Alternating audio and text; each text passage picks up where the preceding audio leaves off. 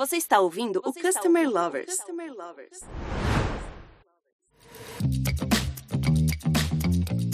Olá pessoal, estamos começando o Customer Lovers. Eu sou o Leonardo, head da High Academy, a primeira escola de Customer Experience do Brasil.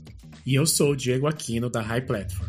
A diversidade existe desde quando o mundo é mundo, né? Porém, talvez tardiamente, as empresas perceberam a importância do mapeamento e da criação de ações para um público diverso e que tem as suas particularidades.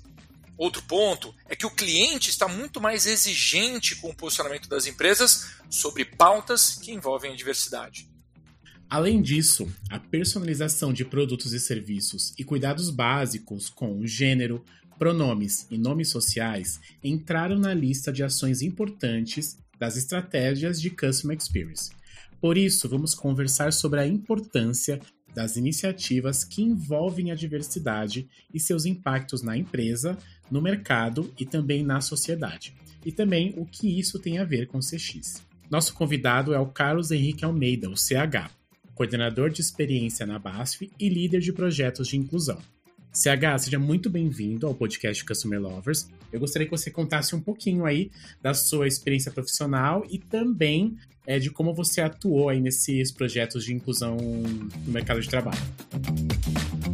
Oi, Diego. Oi, Léo. Muito obrigado pelo convite. Muito legal estar aqui com vocês na gravação desse podcast, falando de um tema que eu amo e também poder representar um pedacinho dessa diversidade, representar também a empresa que eu trabalho hoje, a Bast, que é uma empresa que tem programas de diversidade e inclusão, que me dá muito orgulho de ser um dos líderes, inclusive, de um dos grupos de afinidade que se trabalha aqui dentro da BASF, que é o grupo de inclusão LGBTI+. Eu sou atualmente coordenador de experiências aqui na BASF, no Centro de Experiências Científicas e Digitais que existe aqui na América do Sul, localizado em São Paulo, que é o ONONO. E exatamente nesse momento de vida eu estou em transição para o Uruguai. A BASF está criando um hub de centro de serviços, né? E eu estou indo para lá para assumir a gerência de serviços de comunicação em Montevideo daqui a algumas semanas, então muito honrado de poder ter esse projeto aqui como meu fechamento de participação nas atividades do Brasil e representar esse momento aqui. Estou muito feliz. E já falando um pouquinho sobre mim, eu sou um cara de 40 anos, assumidamente gay, e hoje falo isso abertamente com muita tranquilidade. E já conto para vocês que nem sempre foi assim, né? Eu, eu sou natural de Uberlândia, interior de Minas Gerais, e venho de uma família simples, de uma família pequena, de, de quatro pessoas, meu pai, minha mãe e minha irmã. E a gente cresceu com bastante dificuldade, nada muito diferente da, da vida de, de muitas histórias aqui do Brasil, né? E desde muito pequeno eu já apresentava traços ali da minha orientação sexual. Mas olha 40 anos atrás, né? Como as coisas eram diferentes. Então, eu vivi uma infância de, de muito bullying, né, de, do que a gente chama hoje de bullying, mas de sofrer muito na escola, de exclusão, de discriminação, é, seja nos esportes, seja onde fosse, né. Então eu cresci um adolescente que precisou aprender e se impor e conquistar o seu espaço, né. E eu fui sentindo isso um pouco mais tarde, depois na faculdade, depois em ambiente de trabalho. Eu comecei estudando jornalismo na faculdade e depois, por oportunidades de trabalho, eu acabei me enveredando para o rumo de viagens e eventos e depois fui fazer faculdade de gestão de serviços, né? E aí, já trabalhando aqui em São Paulo, é, eu comecei a minha carreira em Uberlândia, ela foi é, depois passeando aí pelo Brasil afora, cheguei a trabalhar em Brasília, para a Embaixada Americana, depois cheguei em São Paulo. E aqui em São Paulo, já adulto, com a minha carreira conquistada, já um profissional de sucesso, eu vivi uma experiência muito difícil, que eu já era gerente de contas e a empresa ia fazer uma reunião anual, tipo uma convenção de vendas. Eu estava voltando do almoço, eu cheguei e encontrei uma turminha ali conversando. Eu escutei o que eles estavam falando, eu estava assim chegando na sala, né? Eles estavam fazendo uma aposta na divisão dos quartos quem que ia ficar com a bichinha. E a bichinha no caso era eu. Eu cheguei ali na roda, todo mundo tentou disfarçar a conversa, né? E ali naquele momento eu entendi, isso não me diminui em nada. Eu sei do meu valor, eu preciso impor meu respeito e eu preciso conquistar os meus espaços. E se esse espaço não me aceita do jeito que eu sou, eu vou procurar um outro espaço que aceite, porque eu não preciso passar por isso, eu preciso ser feliz, eu preciso ter minha liberdade de criação, minha liberdade de expressão e poder ser quem eu sou em qualquer lugar que eu esteja. Então isso me fez ali despertar uma chavinha para ir trabalhando isso, sabe? Não é simplesmente também impor que os comportamentos mudem, que as pessoas mudem, que as empresas tenham políticas já implementadas, né? Mas você vai começando a fazer um trabalho de educação mesmo, sabe? De, de ir tratando o tema de uma naturalidade tal, assim como ela é, natural, e isso vai fazendo com que o entorno é, se ajuste, se acostume, aprenda, e assim a gente vai conquistando espaços mais respeitados, né? E assim eu eu contei um pouquinho para vocês a minha história de onde eu vim, como que eu cheguei nessa esse ramo de trabalho de eventos, comunicação, experiências e achei a diversidade como também uma forma de, de trabalho e de, de atuar nas corporações. Que história bacana, CH, que você compartilhou. E o interessante aqui, CH, porque você também é um consumidor, né? E assim, pensando nessas particularidades de cada indivíduo e na satisfação dele, por que, é tão importante para as empresas conhecer o seu público e, de fato, entender a diversidade existente entre seus clientes? Nossa, Léo, esse tópico aí é uma beleza, cara. Eu escutei uma vez uma frase que eu acho que resume bem isso. Cada pessoa é um mundo e todo mundo importa. Porque a gente é muito plural, cara. Por exemplo, eu vou usar aqui nós dois, tá? Você e eu, a gente já se conhece pessoalmente, você já teve no nono diversas vezes, a gente já fez eventos juntos, palestras, então eu tomo essa liberdade de comparar aqui algumas características físicas nossas. Nós dois somos homens, a gente se vê de pele branca, né? E até aí parece que nós somos iguais, né? Dois homens de pele branca. Mas você tem cabelo, eu já sou calvo. Você tem quase dois metros de altura, eu sou mais baixo que você. Eu tenho 1,78m. Eu uso óculos, você aparentemente não usa óculos. Você, eu entendo que é heterossexual, você tem sua família, seus filhos, poderia não ser, mas eu estou assumindo que você é por tudo que a gente já conversou. Eu sou assumidamente gay. Você é professor, eu sou aluno. Olha só, dessas características que eu escolhi, o quanto a gente é diferente, o quanto a gente é diverso. O fato, sei lá, de você ter estudado em escola pública eu ter estudado em escola particular, de você se interessar por mangá, e eu me interessar por psicanálise. Isso tudo vai tornando a gente um mundo muito particular. Então, assim, é muito importante, antes mesmo das empresas tentarem sair entendendo quem são os consumidores, para olhar essa diversidade dos consumidores, porque isso é muito importante e fundamental, as empresas elas precisam olhar para dentro. Elas precisam primeiro entender a diversidade do da sua, a sua própria diversidade, antes de entender a diversidade do seu público. Né? Eu vou usar um exemplo é, para você. A gente pode ter religiões diferentes. Né? Pode ser que, inclusive, a gente não tenha nenhuma religião, ou eu tenho uma religião e você tenha outra. E a gente nunca falou sobre isso. Aí, no momento que eu estou me despedindo de você, eu falo, Léo, fica com Deus. E isso é uma coisa que te incomoda profundamente. Então, tenta levar isso para o ambiente interno da empresa como que essas conversas são feitas dentro da empresa, nos comunicados das empresas, né? E será que essa corporação que talvez esteja começando a olhar para fora e buscando ser mais diversa para o seu público diverso, entender que diversidade tem nesse público, será que ela sabe qual percentual de mulheres em cargos de liderança ela tem? Será que ela sabe qual percentual de PCDs, pessoas com deficiência, que ela tem dentro de casa? Se ela for uma empresa de grande porte, inclusive ela precisa se adequar, porque existe uma lei de cotas para a contratação de pessoas com deficiência. Então é muito importante que as empresas parem um pouquinho antes de tentar entrar numa onda de modernidade, ah, eu preciso ser diverso, eu preciso ser inclusiva, porque todo, todo, todo mundo está falando disso, a empresa precisa olhar para si. Fazer um diagnóstico, para mim, é o essencial, é o passo fundamental antes de sair querendo entender a diversidade do seu público. Aí, claro, né? Entender a diversidade dos seus clientes é fundamental para você começar a acertar estratégia de marketing, para você começar a ajustar produto, criação de produto, desenvolvimento de, de, de novos materiais, desenvolvimento de novos serviços. Né? Aí a gente entra num outro universo, né? que é entender quem é a diversidade do seu público para você aumentar a sua diversidade ou reduzir, enfim, a sua diversidade de produtos e serviços. CH, você acredita que a pauta LGBTQIAP+, chegou em todas as áreas dentro das empresas? Ou ela ainda é muito restrita ao marketing, que cuida ali do, do branding, das ações para o mercado, e as que cuidam do relacionamento com o consumidor? Diego, é um longo caminho, cara.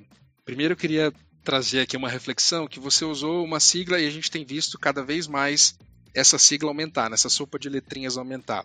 Você usou o exemplo do LGBTQIAP+. A BASF, por exemplo, é signatária do Fórum de Empresas LGBTI+, que tem base aqui em São Paulo e tem cobertura em todo o Brasil.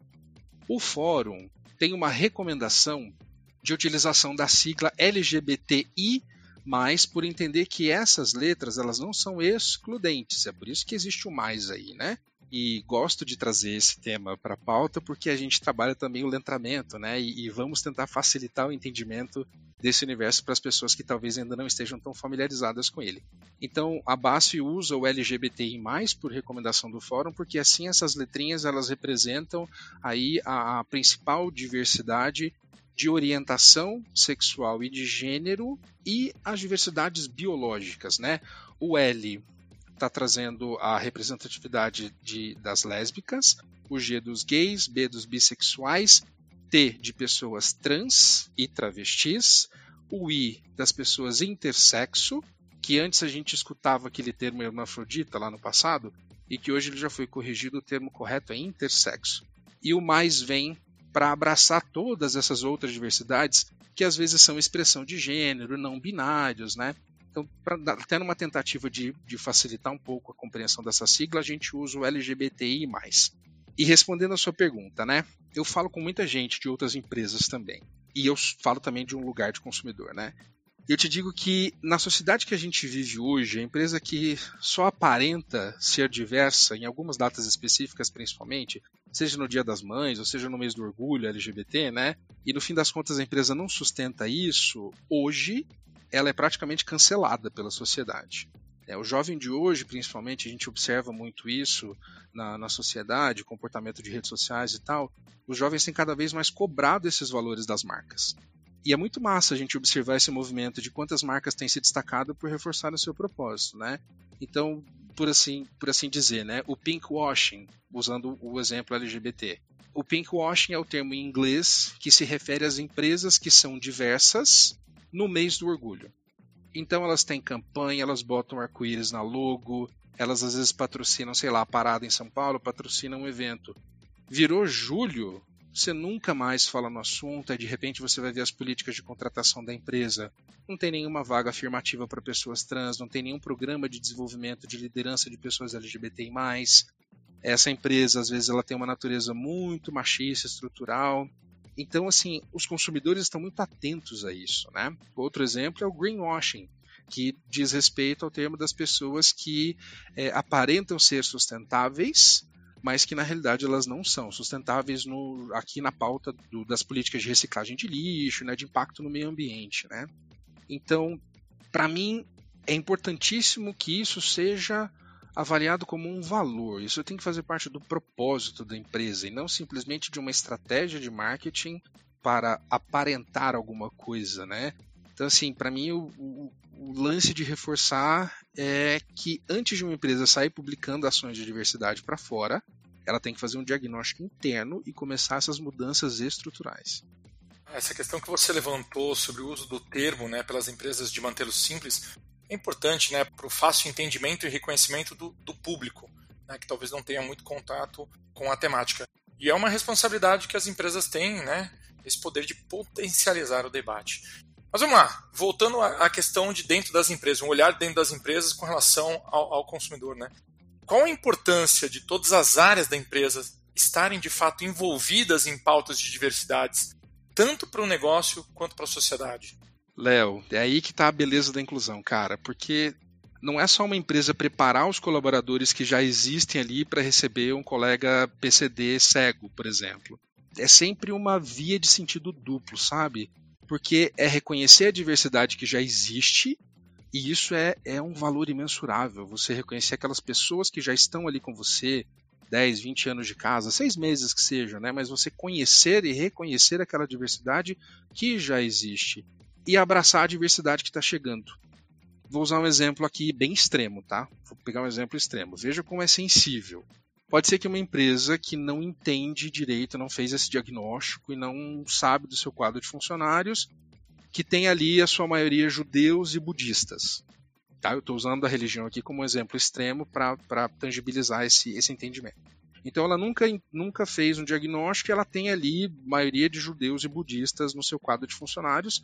E o marketing decide todo ano fazer só uma campanha interna de Natal cristão, uma data cristã, que judeus e budistas comemoram ali da sua forma, judeus em outras datas, né? O Natal, o Hanukkah, o Ano Novo, enfim. Ou talvez assim, uma empresa que nunca falou de diversidade em profundidade decide do nada implementar um programa de contratação de pessoas trans. Você não conhece as suas pessoas, né?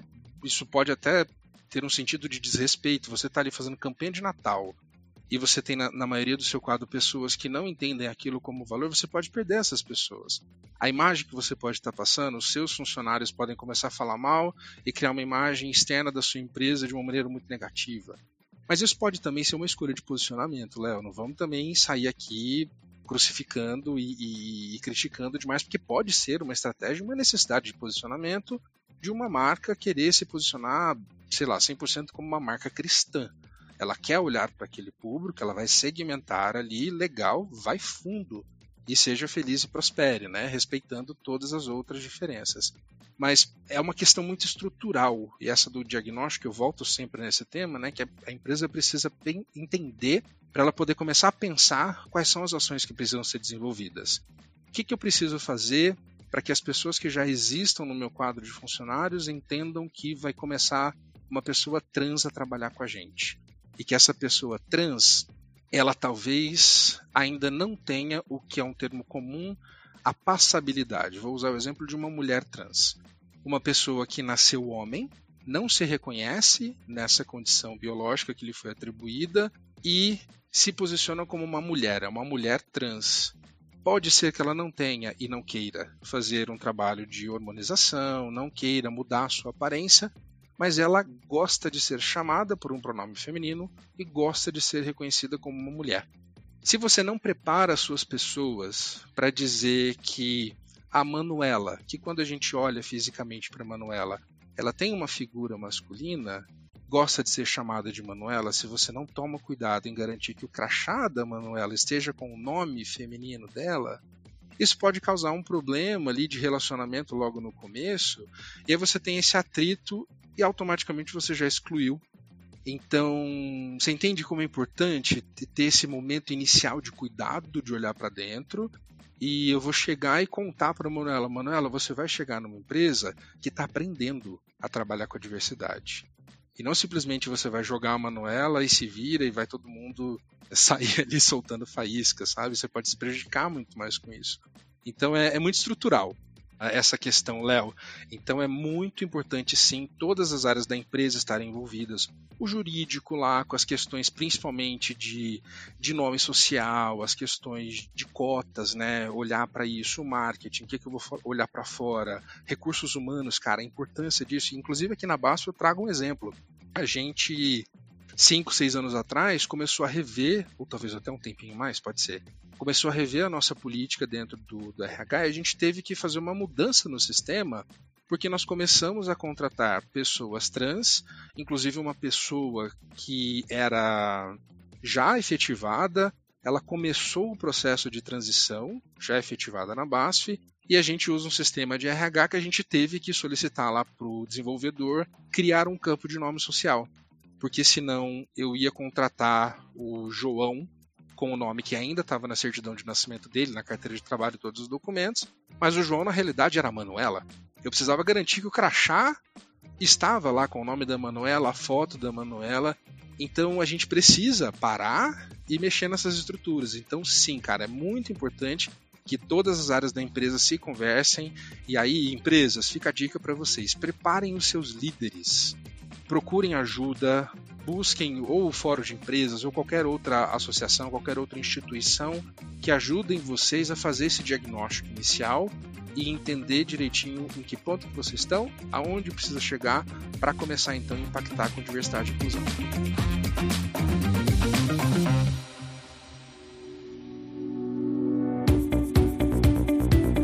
CH, quais são os principais desafios que as empresas enfrentam para entender a diversidade do seu público, dos seus clientes e colocar ações práticas que realmente beneficiem essas pessoas. Diego, eu arrisco dizer que na real o desafio está em querer parecer ser mais do que se é. Vamos pegar um exemplo aqui. Vou pegar o exemplo de um e-commerce, tá? Vamos pegar aí um marketplace de vestuário.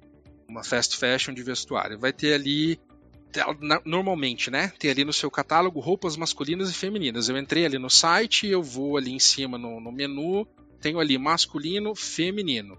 Até aí, cara, tudo bem pela perspectiva do que eu vou desenhar aqui para vocês agora, porque hoje a indústria ainda opera na sua maioria assim, então ela tá ali seguindo um padrão que sempre foi. Aí vamos pegar nosso exemplo aqui, nossa persona é uma pessoa não binária, tá? Ela acessa esse site, ela vai ali sozinha, na segurança da relação dela sozinha com o computador, com o celular, ela vai escolher a seção que ela vai fuçar a roupa ali e ela vai comprar a roupa que ela quiser. Pode ser que seja eu, CH, não binário, vou entrar ali na seção feminina e comprar uma saia porque eu gosto de usar saia. Ou seja, causou um incômodo, mas ela se virou ali porque ela estava num momento de segurança pessoal em relação dela ali só com o computador. Mas pode ser que você tenha, ainda nesse exemplo da pessoa não binária, que ela vai entrar no site dessa fast fashion e ela vai encontrar lá masculino, feminino. Ela fala assim: Eu não pertenço a esse universo, eu não quero comprar nessa loja. Você já perdeu esse consumidor. E olha como uma coisa muito simples. Isso pode acontecer também se a pessoa navegou no site, encontrou o que ela queria ali, aí na hora dela ir lá no carrinho efetuar a compra, ela tem que preencher um cadastro. Ou ela preencheu esse cadastro antes, ou ela vai preencher esse cadastro depois, né? Aí ela vai preencher, botou lá o nome dela, ela até bota o nome social. Coloca o número do RG, aí de repente tem lá sexo. E a maioria dos formulários hoje em dia ainda tá assim, né? Sexo masculino, feminino. De novo, essa pessoa, ela pode se incomodar muito e abandonar aquela compra no carrinho. Ou se ela começou a preencher o cadastro ali no início da experiência dela, pode ser que ela nem continue nessa experiência, né? Você está perdendo estes potenciais consumidores sem perceber. E por uma coisa muito simples que é chegar lá no seu desenvolvedor do website e falar: vamos colocar agora opção gênero, vamos trocar sexo por gênero. Coloca aí masculino, feminino, outro, prefiro não dizer. Isso inclusive vai criar para você, para sua base de dados, um novo retrato da diversidade desses consumidores que estão acessando a sua plataforma. E aí, já respondendo aquela pergunta do Léo lá de trás, de, de olhar para as estratégias e como as empresas definem suas estratégias para o seu público, né, entendendo a diversidade do seu público, nesse momento aí você começa já a diagnosticar quem é o consumidor de fato, quem é a consumidora, quem é este, este potencial consumidor que está navegando e comprando os nossos produtos, né? E assim, vejam que ação simples, que é mudar um formulário de cadastro, e você já está dando um, um, movimento, já está realizando um movimento gigante em prol da inclusão. Outra coisa também que é muito legal comentar, a linguagem inclusiva, né? Muito se discute aí na língua portuguesa, principalmente, esse gênero neutro que, que se está criando, e vale a gente lembrar que a língua é um instrumento vivo, né? E que ela vai se modernizando ao longo do, da evolução das sociedades. Eu não vou nem entrar neste mérito, mas eu vou entrar num mérito muito mais simples de resolver do que tentar abraçar o TODES ou, ou qualquer nova nomenclatura. A língua portuguesa é tão rica que ela permite que a gente encontre termos que são a gênero, termos que são neutros de gênero, né? Então, se você fala, deixa eu buscar um exemplo aqui. Se você fala cliente sem colocar o artigo, os clientes, você tem já soluções. Você, ao invés de colocar bem-vindo ao nosso website, porque a nossa língua portuguesa ela tem ali uma, uma normativa de que rege o plural pelo gênero masculino, né? Se você muda para boas-vindas ao nosso website, você já resolveu essa questão. Aí, ao invés de você falar assim, aqui o cliente sempre tem razão. Peguei um jargão aí péssimo de exemplo, mas eu só quero usar aí a questão do uso do artigo. Se você coloca simplesmente cliente aqui é prioridade, pronto. Porque é o cliente, a cliente, é cliente não binário. Então acho que vale sempre um exercício massa aí de desafiar os times de comunicação, de marketing. O que, que a gente consegue usar de recursos da nossa linguagem para incluir cada vez mais? Né? Eu faço um esforço tremendo aqui continuamente, agora abraçando esse desafio da comunicação, de seguir isso e respeitando, porque assim a gente alcança mais a gente respeita mais as pessoas, levando a comunicação para elas da maneira como elas gostam de ser tratadas. CH, ações como inserir, utilizar nome social, personalização de serviços e produtos são iniciativas básicas, certo? Mas o que mais pode ser feito para que a empresa esteja alinhada com o perfil dos seus clientes e ofereça uma experiência em que ele se sinta pertencentes e cuidados? Léo, pode ser até que eu esteja com uma visão muito muito romântica aqui, tá? Mas para mim esse esse raciocínio ele na realidade é um pouco contrário. Claro que é fundamental você ouvir seus clientes e saber quem vem consumindo sua marca, seu produto, né? Mas eu penso muito pela perspectiva de propósito, né? Assim, como eu já passei por esse tema aqui. Uma marca que quer se posicionar como diversa ou focada na geração prateada, né, que são 50 mais, por exemplo, ela precisa cada vez mais reforçar seu propósito e os consumidores certos vão chegar até ela. Vou dar um exemplo. As fast fashions, né, que, eu, que a gente tem aqui no Brasil. Um monte de fast fashion. Eu sou um cara gordo, eu sou obeso e eu sempre sofri para comprar roupa nessas lojas de shopping de rede, né? Porque, sei lá, o G ou o GG que tem ali nas prateleiras, eles não cabem em mim. Tem camiseta que eu experimento que eu falo, isso aqui não é um GG nunca, nem aqui nem na China, né? E quanto tempo demorou para que algumas dessas marcas começassem a ter uma seção plus size? Eu vou um pouquinho além, porque essa questão tem muitas camadas, tá? É, por que, que é necessário ter uma ilha no meio de uma loja com só com meia dúzia de opção? Você tem uma loja inteira de gôndolas e araras com um monte de opção de roupas. Aí você tem uma ilhazinha ali com meia dúzia de opções de roupas plus size, tá? O resto da loja tá tudo na mesma arara do PLG ou até do PLGG tá tudo ali nas mesmas araras, mas tem uma ilhazinha ali para que a pessoa gorda se exponha e vá parar lá naquela ilhazinha e todo mundo veja, olha só, tem uma pessoa gorda comprando na seção de pessoa gorda. Se é um cara despachado como eu, leva numa boa, mas você pode ter pessoas, inclusive podem ser super tímidas e não vão conseguir chegar nesse momento ali daquela ilha, né? Aí eu vou um pouquinho mais além ainda.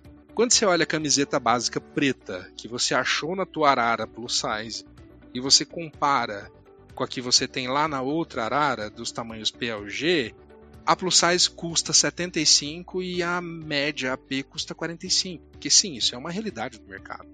Eu estou usando um exemplo aqui que eu vivi recentemente inclusive me fez desistir de comprar naquela loja, que eu achei um absurdo. Por uma diferença de tamanho para um corpo como eu, eu tenho que pagar mais caro. Se, cara, se há uma diferença de usa mais tecido para fazer uma roupa plus size, você não tem a mesma grade, tem que mexer no maquinário para poder costurar, então refaz a sua estratégia de preço, sabe? Olha aí quanto que vai ser ali na sua linha de produção, é, o impacto para produzir tantas peças plus size ou quantas peças na grade que, sei lá, convencional e, e faz um preço único para que isso seja o mesmo preço para todo e qualquer consumidor que for comprar aquela peça. Isso é inclusão. Então você está vendo como tudo é muito sutil, mas que pode causar um trauma na experiência de compra do usuário e nunca mais ele volta na sua loja. Então assim, é, olha essa estratégia, vê o que, que você precisa fazer, seja uma estratégia de posicionamento, né? Sei lá, do PLG1, aqui todo mundo cabe. Olha que coisa legal de você usar como um jargão, né? Aqui tem roupa para você do, sei lá, do tamanho que for o seu coração. Porque não vamos usar o, o, exemplo do tamanho da pessoa, né? Enfim, tem dicas de marketing aí que podem ser usadas e vamos botar os cérebros pensantes aí. Então eu penso, Léo, respondendo a sua pergunta, que ações como essa vão trazendo as pessoas para sua marca. O outro caminho também é válido? Claro que é. Conhece a tua audiência e vai ajustando a sua estratégia. Mas a partir do momento que você começa a ter isso como propósito, você começa a ter um diferencial de marca, né? A gente tem marcas aí hoje, por exemplo, no mercado que se posicionam por ser marcas cruelty free e não testam em animais. As pessoas que são veganas vão começar a saber dessa marca, elas vão começar a influenciar outras pessoas veganas e essa marca vai começar a ter destaque. Eu tenho outros amigos que também são plus size. Essas pessoas, minhas amigas plus size, quando elas veem que eu boto uma foto no Instagram falando, galera, essa camisa é incrível, eu tô me sentindo muito bem, tô muito bonito, bota um botãozinho de votação ali, a galera me pergunta que marca é essa. Dá três dias eu vejo ela postando que ela comprou o camisão que o CH comprou na loja X e que tá super feliz. Então eu penso que vale muito mais, tem muito mais força a estratégia do propósito de fazer aquilo ser um valor, porque isso é pilar, isso sustenta. Só a estratégia de marketing, para mim, não sustenta. CH, você acredita que o preconceito ainda é o maior desafio para que as marcas olhem para esse público com o devido cuidado que eles merecem? Diego, eu andei lendo umas coisas recentemente que me assustaram, viu?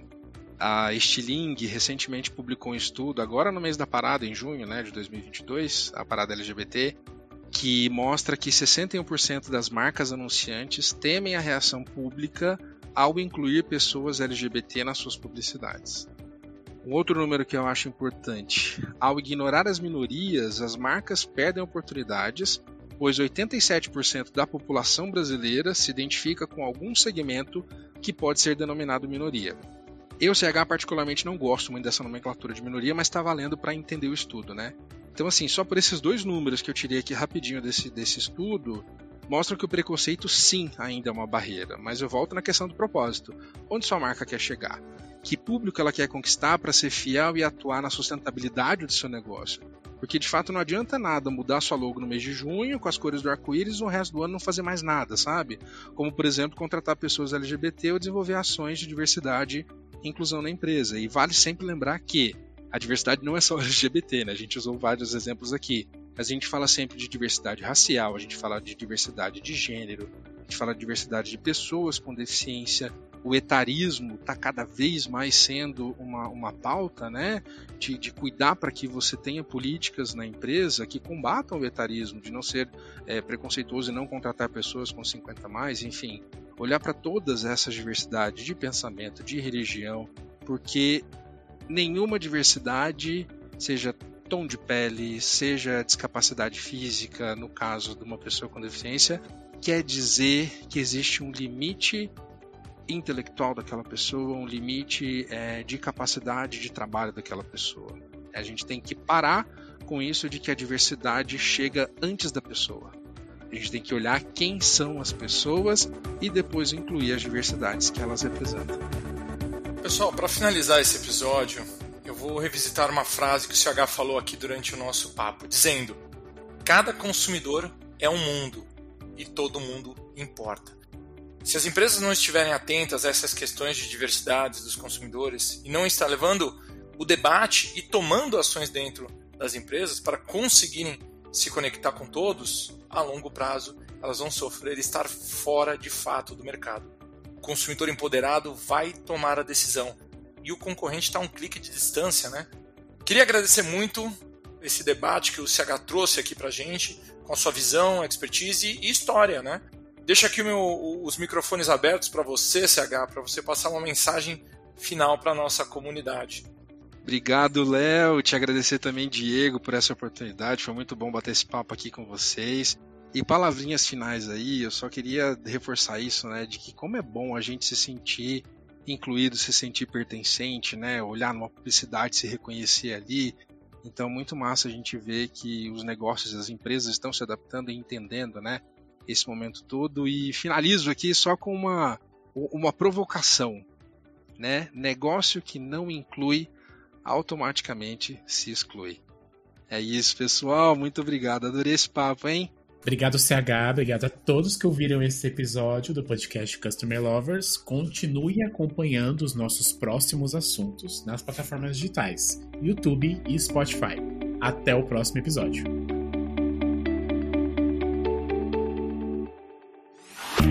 Você acabou de ouvir o Customer Lovers, o podcast da High Platform. Dá uma acessada no nosso Insta e se liga no conteúdo que rola por lá.